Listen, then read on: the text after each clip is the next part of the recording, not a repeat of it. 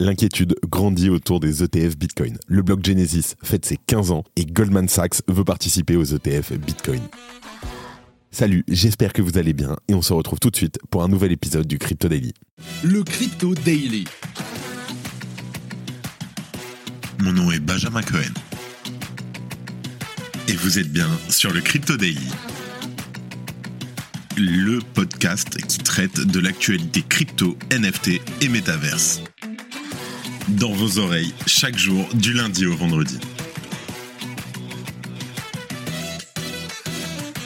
Fun fact, vous voulez être au courant des dernières infos du Web3, rejoignez notre newsletter, le Crypto Daily. En seulement deux minutes et gratuitement, vous deviendrez la personne la mieux informée chaque jour. Inscrivez-vous sur lecryptodaily.fr. Et ce n'est pas tout, nous avons également créé un groupe Telegram exclusif pour les auditeurs du podcast.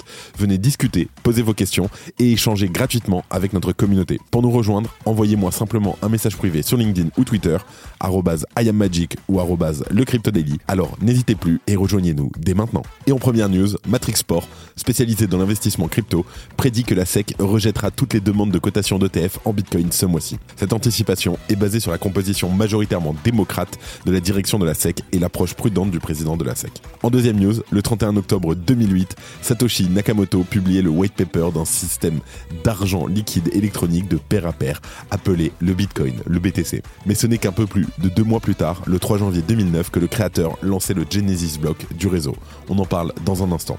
Et en dernière news, Goldman Sachs est en discussion avec BlackRock et Grayscale Investment pour jouer un rôle clé dans leurs ETF Bitcoin au comptant, potentiellement en tant que participant autorisé. On revient dessus juste après. Mais avant tout ça, et comme d'habitude, le coin du marché. Here comes the money. Here we go.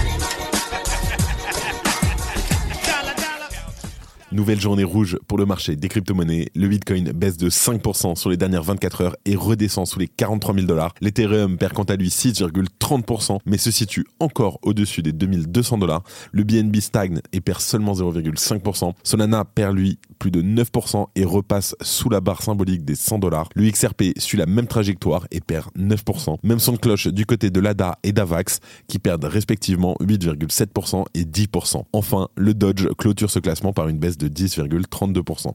Effectivement, ça pique. Allez, let's go, on passe aux news.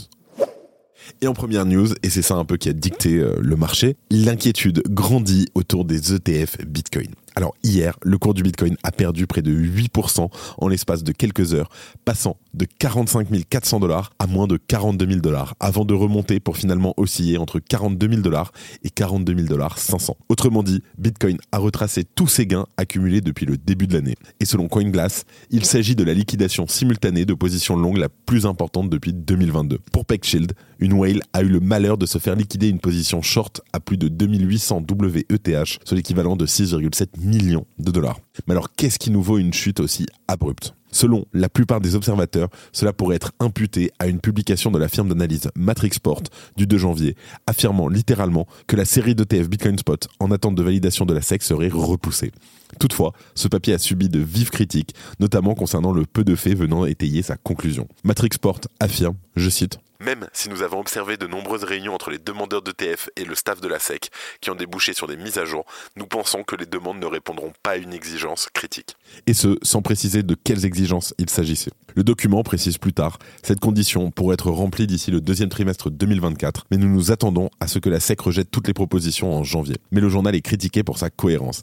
La firme ayant publié un article le même jour titré L'approbation de l'ETF Bitcoin Spot est imminente, la BTC devrait atteindre les 50 000 dollars. En tout cas, Eric Balkunas, analyste spécialisé dans les ETF au sein de Bloomberg Intel, a commenté cette publication en disant qu'elle était à contre-courant, mais surtout qu'elle venait s'opposer à des sources en interne chez les demandeurs d'ETF. Outre la publication de Matrixport, qui catalyse toute l'attention de la communauté crypto depuis maintenant plusieurs heures, il est bon de rappeler que le marché des crypto-monnaies est hautement volatile par nature. La volatilité restera en tout cas certainement très élevée jusqu'au 10 janvier, date à laquelle la SEC doit se prononcer pour l'ETF Bitcoin au comptant Dark Invest.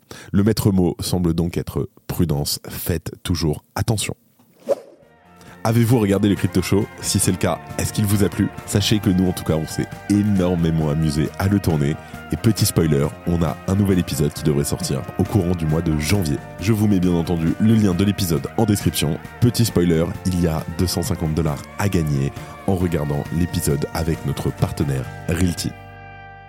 En deuxième news, le bloc Genesis fête ses 15 ans. Le 3 janvier 2009, Satoshi Nakamoto initiait son invention Bitcoin, a peer-to-peer electronic cash system. Pour cela, le programmeur et cryptographe a créé le tout premier bloc de transaction du réseau Bitcoin, appelé fameusement le Genesis Block ou le bloc 0. La récompense de bloc, qui est alors de 50 BTC, soit l'équivalent de près de 2,3 millions de dollars au moment où on enregistre, a été programmé par Satoshi Nakamoto de façon à ce qu'ils soient non récupérables depuis l'adresse où ils ont été versés. On rappelle que cette récompense, obtenue pour valider un bloc de transaction, est une incitation pour que les mineurs ajoutent de la puissance de calcul au réseau et le sécurisent par la même occasion. Et aujourd'hui, elle n'est plus que de 6,25 bitcoins et ne sera bientôt que de 3,125 bitcoins en avril prochain en raison du processus de halving qui divise par deux la récompense tous les 4 ans environ. Donc en fait, c'est tous les 210 000 blocs de transaction pour être précis. Dans ce Genesis block, Satoshi Nakamoto a également inséré un texte qui date le lancement de son invention.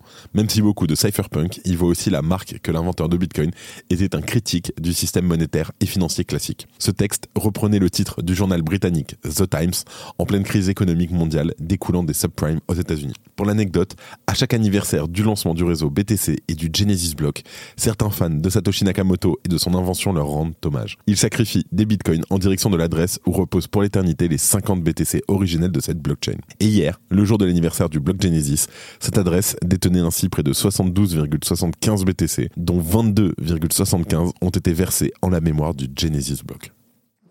Merci d'écouter le Crypto Daily. Et en dernière news, Goldman Sachs veut participer aux ETF Bitcoin. Alors, Goldman Sachs, l'une des plus prestigieuses banques d'investissement de Wall Street, étant pour parler pour endosser le rôle majeur dans l'introduction des ETF Bitcoin Spot que BlackRock et Grayscale projettent de lancer aux États-Unis. Selon des sources proches du dossier, Goldman Sachs pourrait ainsi devenir un participant autorisé pour ces fonds négociés en bourse.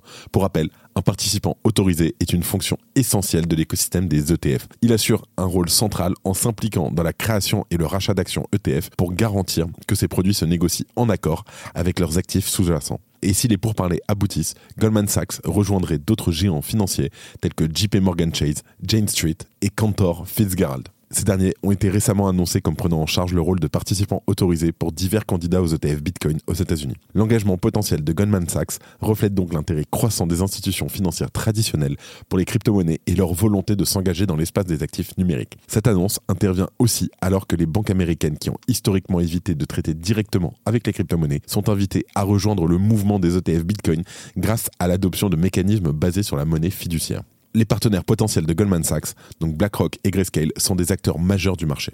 BlackRock est le plus grand gestionnaire d'actifs au monde et Grayscale gère le Grayscale Bitcoin Trust, le plus grand véhicule d'investissement en Bitcoin. Pour rappel, Grayscale a récemment remporté une bataille judiciaire importante contre la SEC, ouvrant la voie à la conversion de son trust Bitcoin en un ETF plus facile à négocier.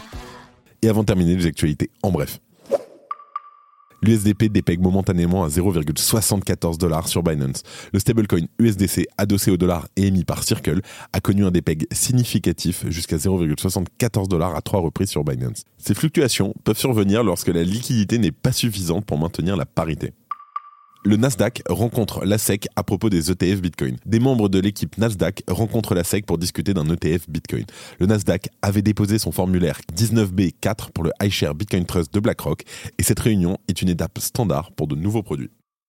La Corée du Sud veut bannir l'achat de crypto avec des cartes de crédit. La Commission des services financiers de Corée du Sud propose de modifier les lois sur le crédit financier du pays pour interdire aux citoyens d'acheter des crypto-monnaies avec des cartes de crédit les exchanges atteignent un trilliard de dollars de volume en décembre. En fin d'année, le volume des transactions sur les plateformes d'échange a connu une hausse significative, franchissant le seuil de 1000 milliards de dollars pour décembre 2023, un niveau qui n'avait pas été atteint depuis septembre 2022.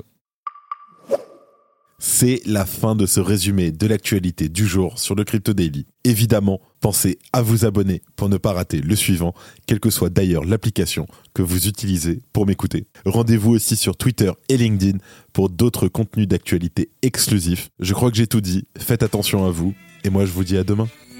C'était Benjamin pour le Crypto Daily. Merci et à très vite.